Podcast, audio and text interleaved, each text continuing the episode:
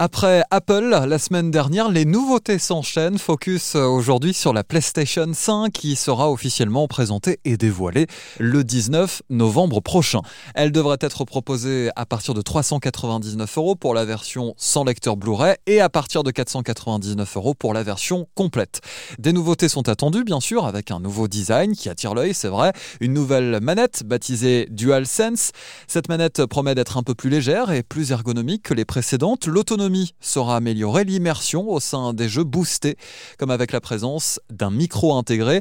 Une seule manette sera en revanche fournie à l'achat de la console, mais bonne nouvelle tout de même, les manettes de la PlayStation 4 seront compatibles. La déception vient des jeux PS4 qui seront compatibles avec la PS5 oui à condition que les éditeurs fassent les mises à jour nécessaires. Dans un premier temps, c'est une centaine de jeux qui devraient pouvoir être utilisés sur le tout nouveau produit phare de Sony. Notez que les jeux qui seront proposés à l'achat pour la PlayStation 5 seront vendus quand même euh, autour de 80 euros. Attention, si vous comptiez euh, pré-réserver, tous les sites marchands ont annoncé que les stocks étaient déjà écoulés.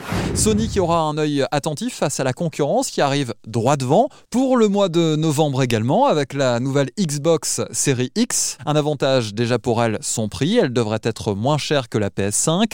Le tout étant lié au prix des composants utilisés, ils seront moins chers. En termes de performance, la nouvelle PS5 s'annonce un peu moins puissante que la Xbox. La carte graphique sera également meilleure sur la future console de Microsoft, mais la PS5 devrait tout de même s'en sortir grâce à un disque dur plus rapide que la concurrence, permettant entre autres de charger les jeux beaucoup plus rapidement. Encore un peu de patience, novembre, euh, c'est dans un peu moins de deux mois maintenant.